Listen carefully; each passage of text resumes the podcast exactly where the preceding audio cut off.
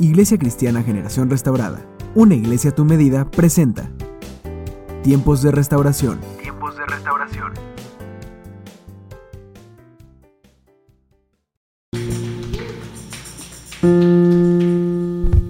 Buenas noches. Pueden tomar asiento. En este momento vamos a entrar a una parte muy importante de toda actividad, de todo servicio cristiano, que es la palabra de Dios. Si algo nos mueve y nos une es la palabra de Dios. Y en esta noche vamos a meditar sobre un capítulo de Josué 7. Y estoy seguro que, que Josué capítulo 7 es un espejo de lo que sucede o podría o sucederá en nuestra vida. Y aquí vamos a encontrar algunas respuestas de cómo actuar ante esta situación. Le voy a pedir a mi esposa si me ayuda a leer aquí enfrente el capítulo de Josué, lo traigo aquí. Como son 50 versículos, pues, que me ayude. no es cierto. Josué 7, puedes abrir tu Biblia. Dios les bendiga, hermanos. Pero los hijos de Israel cometieron una prevaricación en cuanto al anatema, porque Acán, hijo de Carmi, hijo de Sabdi, hijo de Sera, de la tribu de Judá, tomó del anatema y la ira de Jehová se encendió contra los hijos de Israel. Después Josué envió hombres desde Jericó a Jaí, que estaba junto a Bet Betabén, hacia el oriente de Betel, y les habló diciendo, subid y reconoced la tierra. Y ellos subieron y reconocieron a Jaí. Y volviendo a Josué, le dijeron, no suba todo el pueblo, sino que suban como dos mil o tres mil hombres. Y tomaron a Jaí, no fatigues a todo el pueblo yendo allí, porque son pocos y subieron de allá del pueblo como tres mil hombres, los cuales huyeron delante de los de Jaí. Los de Jaí mataron de ellos a unos treinta y seis hombres, y los siguientes desde la puerta hasta Sebarim, y los derrotaron en la bajada, por lo cual el corazón del pueblo desfalleció y vino a ser como agua. Entonces Josué rompió sus vestidos y se postró en tierra sobre su rostro delante del arca de Jehová, hasta caer la tarde. Él y los ancianos de Israel y echaron polvo sobre sus cabezas. Y Josué dijo, Ah, Señor Jehová, ¿por qué hiciste pasar a este pueblo el Jordán para entregarnos en las manos de los amorreos?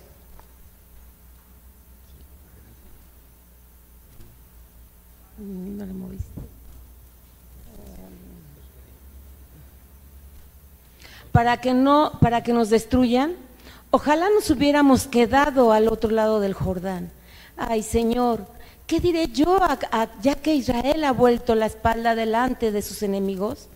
Porque los cananeos y todos los moradores de la tierra oirán y nos rodearán y borrarán nuestro nombre sobre toda la tierra.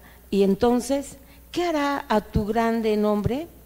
Y Jehová dijo a Josué, levántate, ¿por, ¿por qué te postas así? sobre tu rostro? Israel ha pecado y aún ha quebrantado mi pacto que yo le mandé.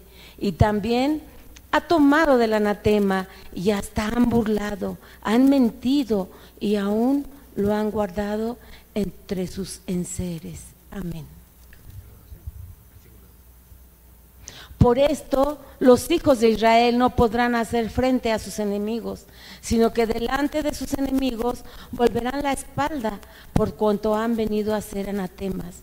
Ni estaré más con, con sus enemigos, volverán la espalda por cuanto han venido a ser anatemas, ni estaré más levántate, santifica al pueblo y di, santificaos para mañana, porque Jehová, el Dios de Israel, dice así, anatema hay en medio de ti, Israel, no podrás hacer frente a tus enemigos hasta que hayáis quitado el anatema de en medio de vosotros. Os acercáis pues mañana por vuestras tribus, y la tribu que Jehová tomare, se acercaré por sus familias, y la familia que Jehová tomare, se acercará por sus casas, y la casa que Jehová tomare, se acercará por los varones. Y el que fuere sorprendido en el anatema será quemado, él y todo lo que tiene, por cuanto ha quebrantado el pacto de Jehová. Y ha cometido maldad con Israel. Josué, pues, levántate, levantándose de mañana, hizo acercarse Israel por las, sus tribus y fue tomada la tribu de Judá. Y haciendo acerca a la tribu de Judá, fue tomada la familia de los Sera y haciendo luego acerca a la familia de los de Sera por los varones, fue tomado Sabdí. Hizo acerca su casa por los varones y fue tomado Acán, hijo de Carmí, hijo de Sabdí, hijo de Sera y de la tribu de Judá. Entonces Josué dijo a Acán, hijo mío, da gloria a, Jehová, el Dios de Israel, y dale alabanza, y declárame ahora lo que has hecho. No me lo encubras. Y Acán respondió a Josué diciendo, verdaderamente yo he pecado contra Jehová, el Dios de Israel, y así he hecho pues vi entre los despojos un manto babilónico muy bueno y doscientos ciclos de plata y un lingote de oro de peso de cincuenta ciclos, lo cual codicié y tomé.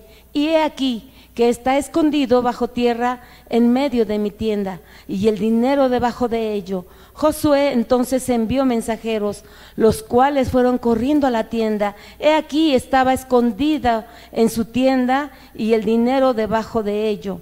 Y tomándolo de en medio de la tienda, lo trajeron a Josué y a todos los hijos de Israel y lo pusieron delante de Jehová. Entonces Josué y todo Israel con él tomaron acá, hijo de Sera, el dinero, el manto, el lingote de oro, sus hijos, sus hijas, sus bueyes, sus asnos, sus ovejas, su tienda y todo cuanto tenía lo llevaron todo al valle de Acor. Y le dijo Josué, ¿por qué nos has turbado? Turbete Jehová en este día. Y todos los israelitas los apedrearon y los quemaron después de apedrearlos y levantaron sobre él un gran montón de piedras que permanece hasta hoy. Y Jehová se volvió del ardor de su ira. Y por esto aquel lugar se llama el Valle de Acor hasta hoy. Amén, amén. Padre, en esta hora te damos las gracias y permítenos entender el mensaje que está aquí en tu palabra. Permítenos abrir nuestros ojos espirituales y aprender en el nombre de Cristo. Amén. Pues, mis queridos hermanos, capítulo 6, Israel vence Jericó por mano del Señor y el pueblo de Jai es la segunda conquista de Israel. Todo pareciere que todo pinta de maravilla, que la van a ir a conquistar y prueba está que dice, no, no, no mandes tanta gente. El pueblo de Jai es pequeño y lo vamos a derrotar. Pero sorpresa, el pueblo de Israel es derrotado. Y eso se llama, hermano, fracaso. Fracaso. El pueblo de Dios fracasó. Y vean lo que sucede en este fracaso. Lo dice los primeros versículos, que el pueblo de Jai persiguió y mató a algunos hombres de Israel. Y vino el temor al pueblo. Vino el temor al pueblo. ¿Y por qué? Si acabamos de destruir a Jericó, que era una ciudad mucho más grande, fortificada, que era una ciudad prácticamente imposible de derribar, de conquistar. Y ahora con este pueblo Jai hemos perdido fracaso. Y déjame decirte una cosa que quiero que entremos en tu vida.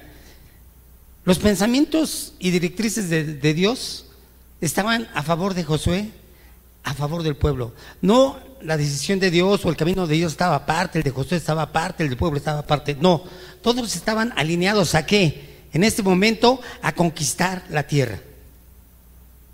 ¿Qué te quiero decir con esto? Tus pensamientos, tu vida debe estar alineada al pensamiento de Dios. Tú no puedes caminar con tus propios pensamientos, con tu propia interpretación, si no vas a llegar a un objetivo. El objetivo de aquí era llegar a la tierra prometida. Te pregunto, ¿por qué estudias la palabra de Dios? ¿A dónde quieres llegar? ¿Hacia dónde estás caminando? Porque el pueblo de Dios tenía una finalidad, llegar a, una parte. El pensamiento de Dios estaba alineado al pensamiento de Josué y Josué al pensamiento del pueblo y todos estaban alineados al pensamiento de Dios, conquistar la tierra. ¿Qué estás conquistando? Pero viene, viene, viene el fracaso. Y te pregunto, ¿tú crees que Josué, Josué se, se levantó diciendo, Señor, este día quiero fracasar? ¿O tú te has levantado diciendo, Señor, hoy todo lo que haga quiero fracasar? Efectivamente. Nadie se levanta pensando que va a fracasar. Nadie. ¿eh? ¿Cierto o falso? Voy a pedir un grito de júbilo y vas a decir, soy vencedor. A ver. Soy vencedor. ¿De este lado? Ok. Nadie se levanta pensando que va a fracasar. Pero a veces, hermanos, y si miento, dímelo, el fracaso es inevitable. Ah, ¿por qué, pastor? El fracaso a veces en la vida del Hijo de Dios, del ser humano, es inevitable. ¿Cuántos de aquí han fracasado en su matrimonio? No alcen la mano. ¿O cuántos de aquí están fracasando en su matrimonio? ¿Tú crees que ese es el pensamiento de Dios? Eso se llama fracaso. ¿Cuántos de los que estamos aquí ha tomado una mala decisión económica y ahorita se encuentra presionado, hundido en cuestiones económicas? Eso se llama fracaso. Nadie se levanta queriendo fracasar en, el día a día. ¿Cuántos de aquí han fracasado? Los que, lo voy a decir así, los que estudiamos. Reprobar una materia es un fracaso.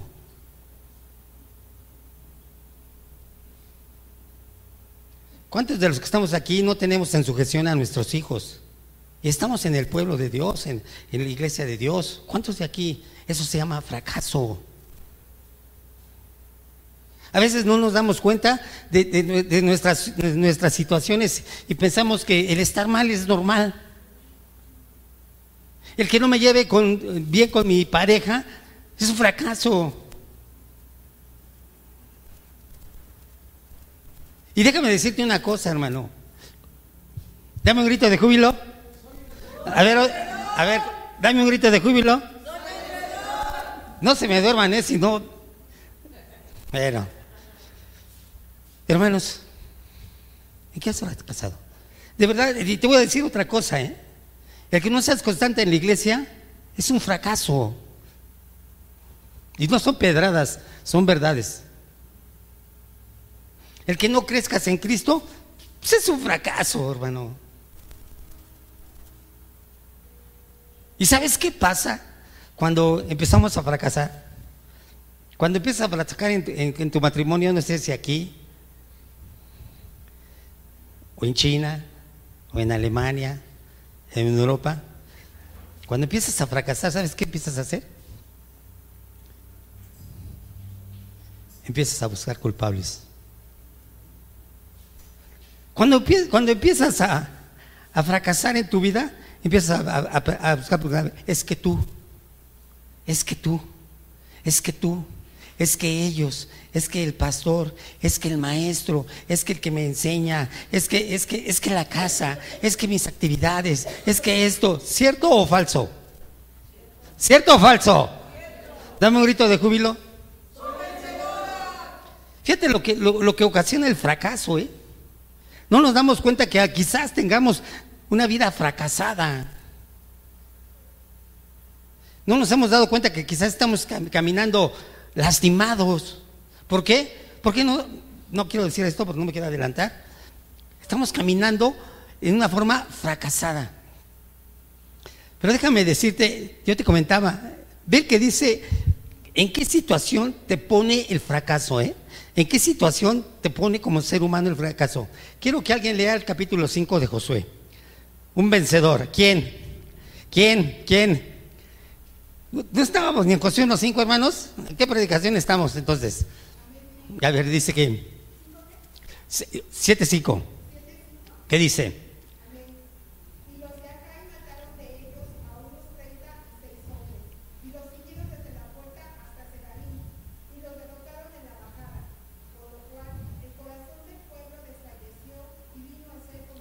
Amén.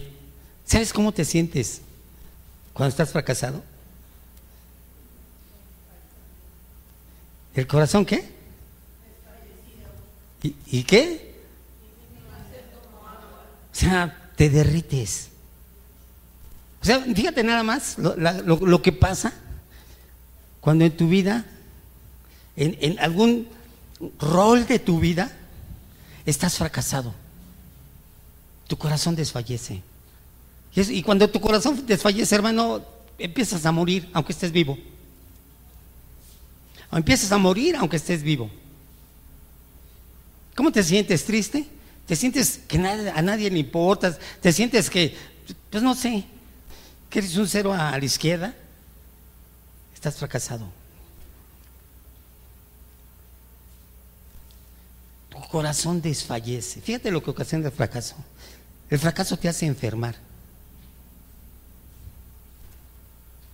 El, el, fracaso te hace no tener ánimo de vida. Porque si no es como tú quieres, no está bien. Empieza a buscar culpables. Ay, es que me duele la cabeza por los problemas que me das. Ay, es que no puedo hacer esto porque no me das. Ay, es que no, porque, porque no tengo. Ay, es que, es que, es que no, porque no me dices. O sea, o sea, no somos unos niños. No sé si le estoy hablando muy fuerte.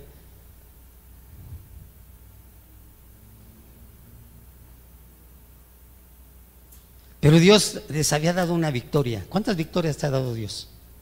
¿Y cuántos fracasos has tomado tú?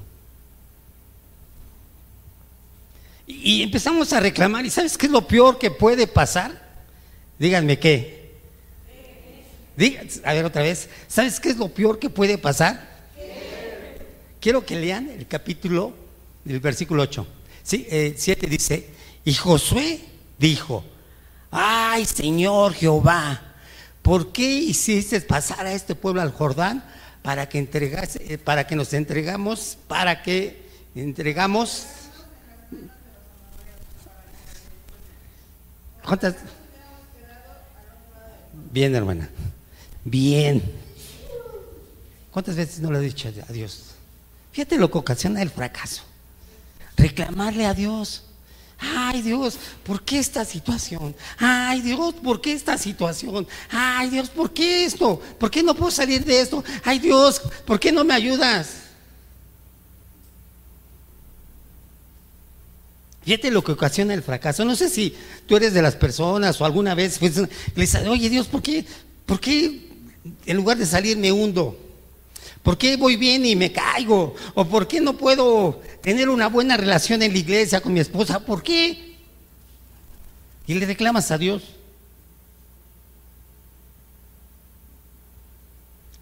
Y esa es la parte que debemos de aprender del fracaso.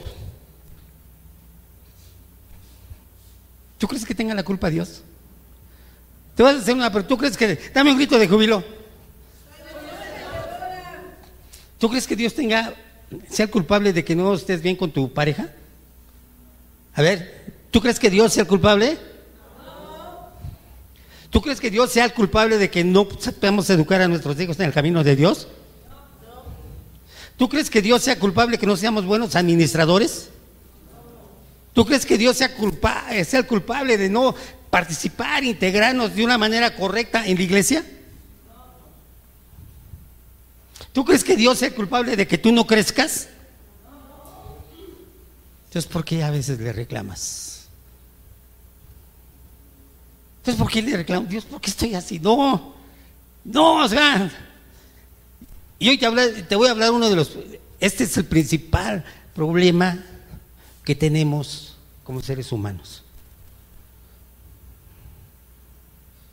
¿Sabes cuál es el problema que tuvo Josué aquí? Y todos conocemos a Josué, el, que fue a, ver esa tierra prometida y dijo, no, sí vamos, porque es buen fruto y Dios nos la dio. Josué que que se, que, se enfrentó al ángel de Jehová y dijo, ¿eres de los nuestros? ¿De quién eres? Ese Josué valiente, ese Josué esforzado, ese Josué que el Señor le dijo, tú vas a ser el sucesor de Moisés. Estamos hablando de él, ¿eh?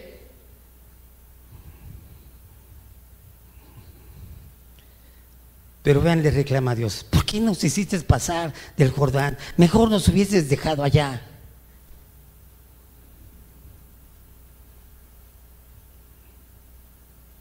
Tremendo. Tremendo, ¿sabes por qué? Porque ese gran Josué que, hemos, que conocemos, en este momento tenía un problema de comunión con Dios. En este momento Josué tenía, le reclama a Dios porque no andaba bien con Dios.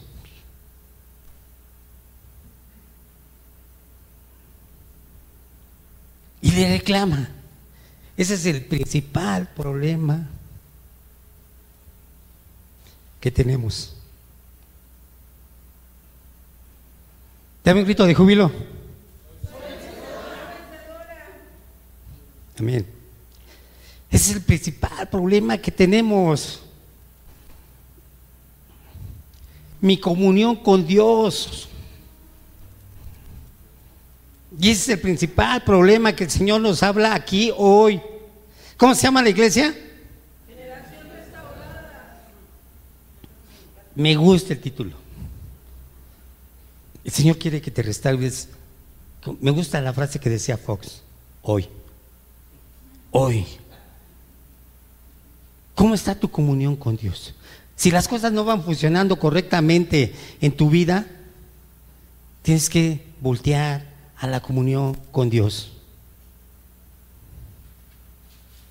Tenemos que voltear a la comunión con Dios, hermano. ¿Cómo está tu comunión? Todos los que estamos aquí de verdad sabemos, sabemos que, que nosotros somos partícipes de esa situación en la que estamos. ¿Cómo está? ¿Cómo está tu comunión con Dios? Vamos a ver dos puntos hoy. Este, el fracaso nos debe de llevar a que nos hagamos un estoque en la vida y digamos, verdaderamente, ¿cómo estoy eh, con mi comunión con Dios? Porque ahí estriba la bendición de la vida en Cristo. Ahí estriba. Y déjame decirte, hermano, que a veces el fracaso es inevitable. ¿Tú crees que en el fracaso, hermanos, hay muchas cuestiones que, debemos de analizar y debemos de decirle a Dios, ¿sabes qué, Dios? Me duele perder, perder mi trabajo. Me duele que mi relación esté mal. Me duele perder un amigo. Me duele no ser y crecer como tú quisieras en ti. Me duele no poder ser una persona, una hermana, un hermano esforzado en las cosas tuyas, esforzado en cada rol que me has dado.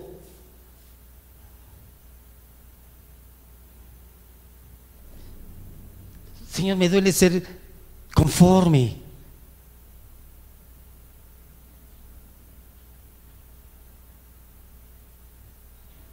Me duele ser conforme. Y déjame decirte la, la, respuesta que el Señor le da a Josué. Y es la respuesta que nos da hoy aquí a Iglesia de Restauración. ¿Qué es lo que espero yo? Yo sí creo que cada nombre tiene un sentido. Y si realmente es una iglesia de restauración, nueva generación, empiecen a restaurarse en la comunión con Dios. Y vean lo que le, le contesta el Señor. Versículo 10 y 11. Fíjate lo que nos contesta el Señor. Porque este es un, me gusta porque la palabra de Dios siempre nos habla en un presente, aunque este libro fue escrito hace, no sé, 2500 años, 2300 años, es palabra viva para hoy. Y Jehová le dijo a Julio, ¿cómo te llamas, hermano? Y Jehová le dijo a Santiago, ¿cómo te llamas? Y Jehová le dijo a Carlos, ¿cómo te llamas, hermana? ¿Cómo? Y Jehová le dijo a Verónica, levántate. Porque déjame decirte que Josué, al, verse derrotado, al verse fracasado, desgarra sus vestiduras. ¡Ay, por qué Dios? Se, se, echa silicio, se tira al piso y le reclama a Dios. Pero ve Dios en su misericordia, en su, en su palabra sabia, en su palabra que edifica, en su palabra que nos hace ser conscientes de la situación en que vivimos, lo que dice, Iglesia Restauración Nueva Generación, levántate. ¿Por qué te postras sobre tu fracaso? ¿Por qué te tiras al piso por las situaciones adversas de la vida? Fíjate lo que dice el 11. Israel ha pecado. Y aún han quebrantado mi pacto que yo mandé. ¿Por qué el pueblo había fracasado? Dame un grito de júbilo. ¿Por qué el pueblo había fracasado? ¿Por qué a veces en tu vida hay fracaso? ¿O por qué en mi vida hay fracaso? Porque incluyanme. Porque rompo el pacto de Dios. Pero, yo a veces no soy consciente. Y sigo empecinándome en llevar mi vida como la llevo una mala relación en la familia, una mala relación con la esposa, una mala relación en la iglesia, una mala relación con Dios, una donde quiera. Porque no he meditado, no he levantado mi comunión con Dios. Hoy tienes dos caminos, hermano. Puedes mejorar el que tienes mejorando tu comunión con Dios. O puedes seguir igual. Y no va a pasar nada. No va a pasar nada. Quizás cosas vas a quejarte más, y es que ahora ya me duele la pierna izquierda y también la derecha, y, tus manes van a ir subiendo. Te dice el Señor, levántate. ¿Por qué te tiras al piso y haces tus berrinches? ¿No has desobedecido? ¿No has infraccionado mi pacto? ¿No lo has cumplido? Amarás al Señor con toda tu mente, con todo tu corazón. Este es el primer mandamiento. Y a tu prójimo como a ti mismo.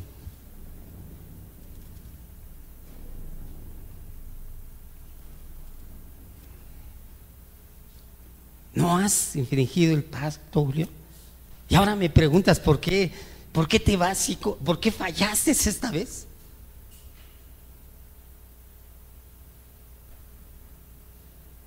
Y aquí entra el punto dos.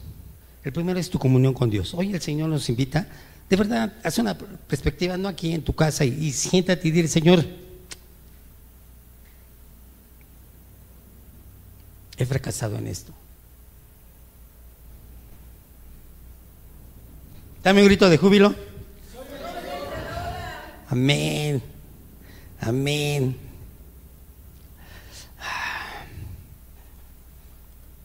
Debemos, en estas circunstancias, hermano, debemos de, de analizar nuestro carácter. No te preguntas, a veces diría Josué, pero pues yo no tuve la culpa, yo no, yo no tomé nada de, de Jericó. Pero eres el líder. Eres el líder. Es que yo no tengo la culpa de que mi hijo no me obedezca. Pero pues eres el líder. Es que yo no tengo la culpa de, de mi relación familiar así. Pero eres el líder. Porque todavía seguimos pensando que como actuamos, actuamos bien. Si el ser humano hiciera lo que tiene que hacer, cosas bien sencillas, cosas bien sencillas, o sea, créeme, estaríamos del otro lado. No recuerdo el texto, pero dice, creo que Mateo, este se me fue. Trata a las personas como quieres que te traten. La regla, es la regla de oro. Trata a las personas como quieres que te traten. Pero, ¿sabes qué pasa? Tú quieres ser bien tratado cuando tratas muy mal.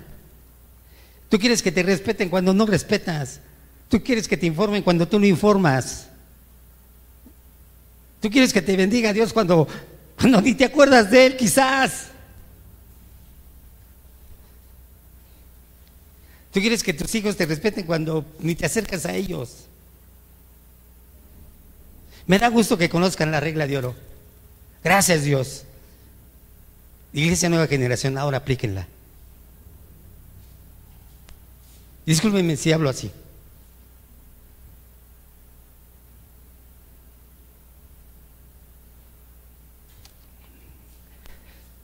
Tenemos que a veces mirar, ¿por qué no me doy cuenta de lo que está pasando?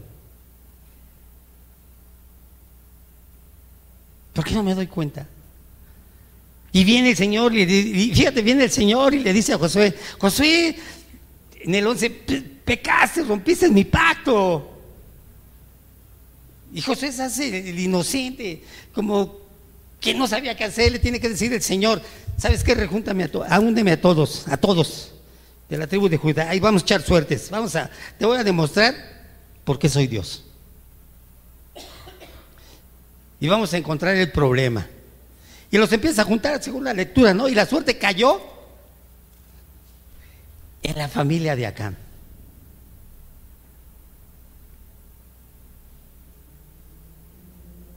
Ah, pues qué malo Acán. Pero fíjate todo lo que hay atrás de esto. Es como si yo dijera, pasó algo y alguno de ustedes fue, y yo dijera, no sé, se me cayó la cartera y alguien la recogió. Y todos, no, pues no, no, no sabemos. Y este, yo dijera, voy a, pa, voy, y ahorita voy a decirles quién, quién la tomó. Y la persona que la tomó no dice, Acam, no dice. Y sabes por qué, y, fíjate el pensamiento de Acam, ¿no? Lo voy a decir así, haciéndose el desentendido. El desentendido. No, pues yo no sé por qué está así la casa. Yo no sé por qué está así la familia, ¿eh? Yo no sé por qué mi relación matrimonial está así, ¿eh? Cuando él está consciente que hizo, tú estás consciente, yo soy consciente de cada una de las cosas que no le agradan a Dios, que, que yo hago, pero me hago el chistosito, ah, yo no sé qué pasa en la casa, ah, yo no sé, yo no sé qué pasa en la iglesia, ¿eh? Ah, yo no sé qué pasa en mi trabajo. Y los tiene que juntar Dios cuando lo más correcto es decir, ¿sabes qué? Yo estoy mal. Ya Dios ya, ya levanta el juicio, levanta el juicio sobre mi casa, levanta el juicio sobre mi vida, levanta el juicio sobre lo que está mal, yo soy. Pero no lo hizo acá.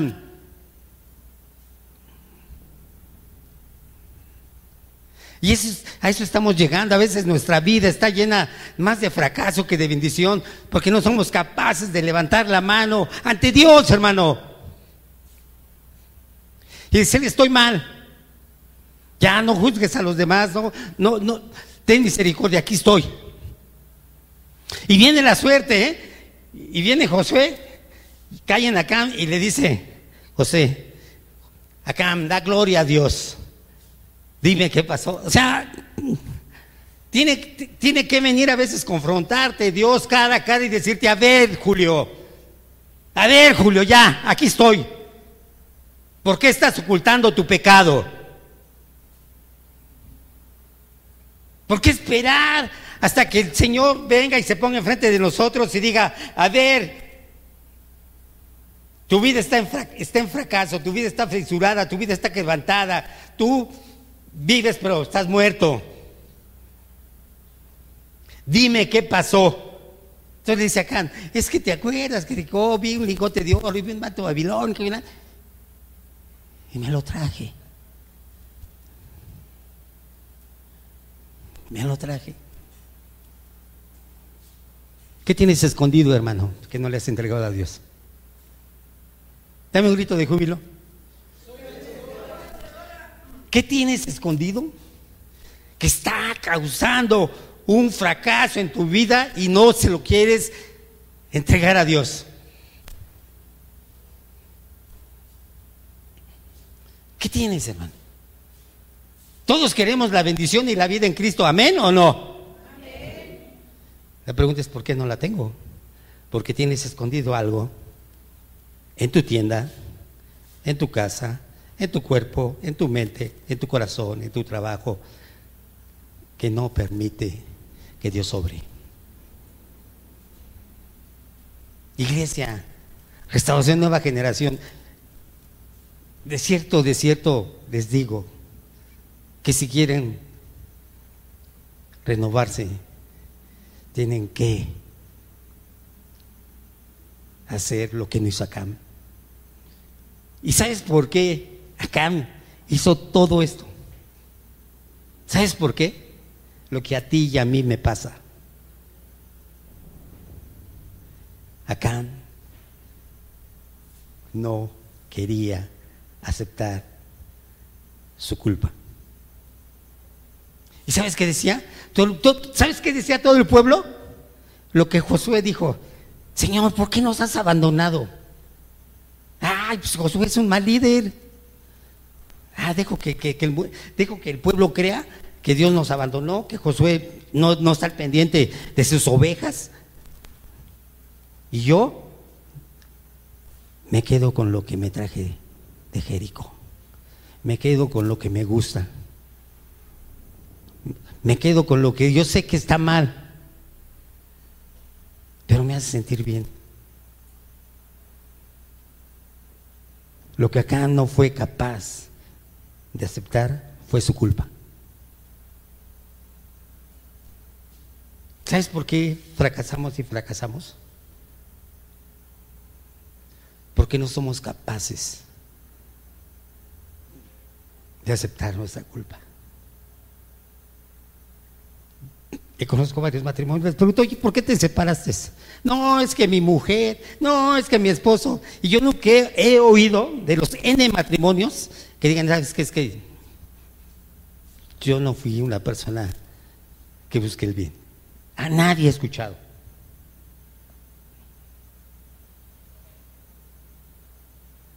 Hoy, iglesia, restauración nueva generación. Ah, bueno. El Señor te dice, entrega lo que tienes escondido. Acepta. Acepta que hay algo que no me, eh, así lo diría Dios, ¿eh? que no me permite bendecir tu vida. Y yo te voy a decir unas, unas recomendaciones que, que pasan. ¿Cómo está tu corazón con la iglesia? ¿Cómo está tu corazón con la iglesia? ¿Eres de los que eres constante o que siempre encuentra un por qué no vino? Ah, es que mi perro ladró ocho veces y, a lo mejor vio algo, ¿no? Ay, es que la luna está llena y, y es mal presagio, ¿no? Sí, siempre tienes la excusa más ideal que nadie más la puede tener para no cumplir. Comentaba en el camino con mi esposa y ¿cuál es la excusa para no ofrendar, para no desmar? ¿Cuál es la excusa? ¿Cuál es la excusa para no entregarte? Todo el mundo piensa que, que la obligación de tú debes ser un cristiano de tiempo completo. Fíjate lo que te digo, un cristiano de tiempo completo.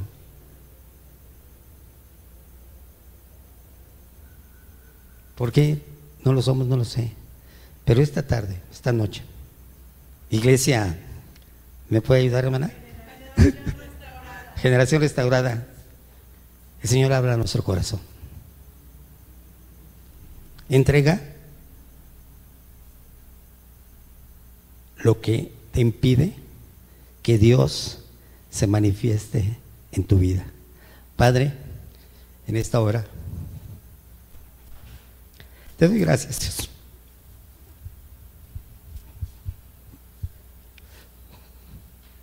Porque veo tu palabra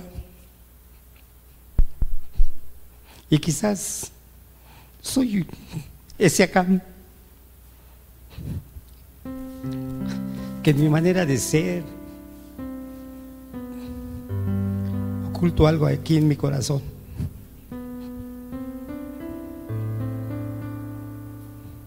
Oculto algo que debo sacarlo, que debo romper,